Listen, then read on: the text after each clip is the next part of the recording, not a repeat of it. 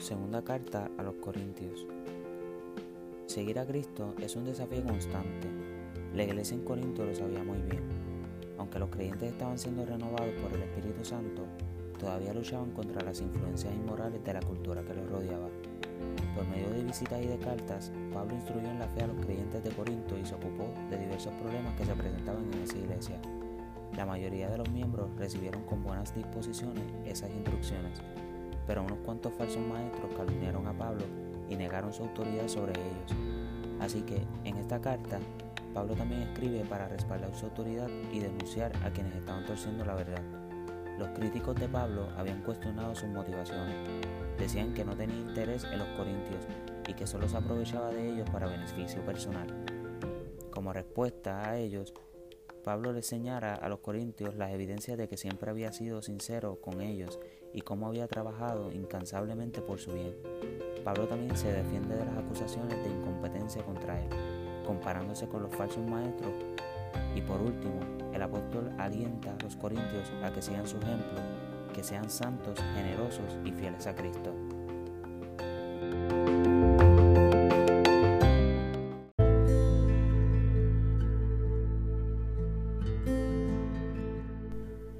Primera de Corintios capítulo 1 Yo, Pablo, elegido por la voluntad de Dios para ser un apóstol de Cristo Jesús, escribo esta carta junto con nuestro hermano Timoteo.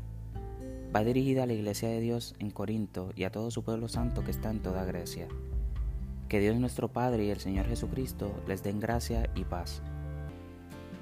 Toda la alabanza sea para Dios, el Padre de nuestro Señor Jesucristo Dios es nuestro Padre misericordioso y la fuente de todo consuelo. Él nos consuela en todas nuestras dificultades para que nosotros podamos consolar a otros. Cuando otros pasen por dificultades, podremos ofrecerles el mismo consuelo que Dios nos ha dado a nosotros. Pues cuanto más sufrimos por Cristo, tanto más Dios nos colmará de su consuelo por medio de Cristo. Aun cuando estamos abrumados por dificultades, es para el consuelo y la salvación de ustedes pues cuando nosotros somos consolados, ciertamente los consolaremos ustedes. Entonces podrán soportar con paciencia los mismos sufrimientos que nosotros. Tenemos la plena confianza de que al participar ustedes de nuestros sufrimientos, también tendrán parte del consuelo que Dios nos da. Amados hermanos, pensamos que tienen que estar al tanto de las dificultades que hemos atravesado en la provincia de Asia. Fuimos oprimidos y agobiados más allá de nuestra capacidad de aguantar y hasta pensamos que no saldríamos con vida. De hecho, esperábamos morir, pero como resultado dejamos de confiar en nosotros mismos y aprendimos a confiar solo en Dios, quien resucita a los muertos. Efectivamente, Él nos rescató del peligro mortal y volverá a hacerlo de nuevo. Hemos depositado nuestra confianza en Dios y Él seguirá rescatándonos, y ustedes nos están ayudando a orar por nosotros. Entonces mucha gente dará gracias porque Dios contestó bondadosamente tantas oraciones por nuestra seguridad. Podemos decir con confianza y con una conciencia limpia que en todos nuestros asuntos hemos vivido en santidad y con una sinceridad dadas por Dios. Hemos dependido de la gracia de Dios y no de nuestra propia sabiduría humana. Esa es la forma en que nos hemos comportado ante el mundo y en especial con ustedes. Nuestras cartas fueron transparentes y no hay nada escrito entre líneas ni nada que no puedan entender. Espero que algún día nos entiendan plenamente, aunque por ahora no nos entiendan. Entonces en el día que el Señor Jesús regrese, estarán orgullosos de nosotros de la misma manera que nosotros estamos orgullosos de ustedes. Como estaba tan seguro de su comprensión y confianza, quise darles una doble bendición al visitarlos dos veces, primero de camino a Macedonia y otra vez al regresar de Macedonia. Luego podrían ayudarme a seguir mi viaje a Judea. Tal vez se pregunten por qué cambié de planes. ¿Acaso piensan que hago mis planes a la ligera? ¿Piensan que soy como la gente del mundo que dice sí cuando en realidad quiere decir no? Tan cierto como que Dios es fiel, nuestra palabra a ustedes no oscila entre el sí y el no. Pues Jesucristo, el Hijo de Dios, no titubea entre el sí y el no él es aquel de quien Silas, Timoteo y yo les predicamos, y siendo el sí definitivo de Dios, Él siempre hace lo que dice. Pues todas las promesas de Dios se cumplieron en Cristo con un resonante sí, y por medio de Cristo nuestro amén, que significa sí. se eleva a Dios para su gloria. Es Dios quien nos capacita junto con ustedes para estar firmes con Cristo. Él nos comisionó y nos identificó como suyos al poner el Espíritu Santo en nuestro corazón como un anticipo que garantiza todo lo que Él nos prometió. Ahora pongo a Dios por testigo de que les digo la verdad. La razón por la cual no regresé a Corinto fue para ahorrarles una severa reprimenda, pero eso no significa que queramos dominarlos al decirles cómo poner en práctica su fe. Queremos trabajar junto con ustedes para que estén llenos de alegría, porque es por medio de su propia fe que se mantienen firmes.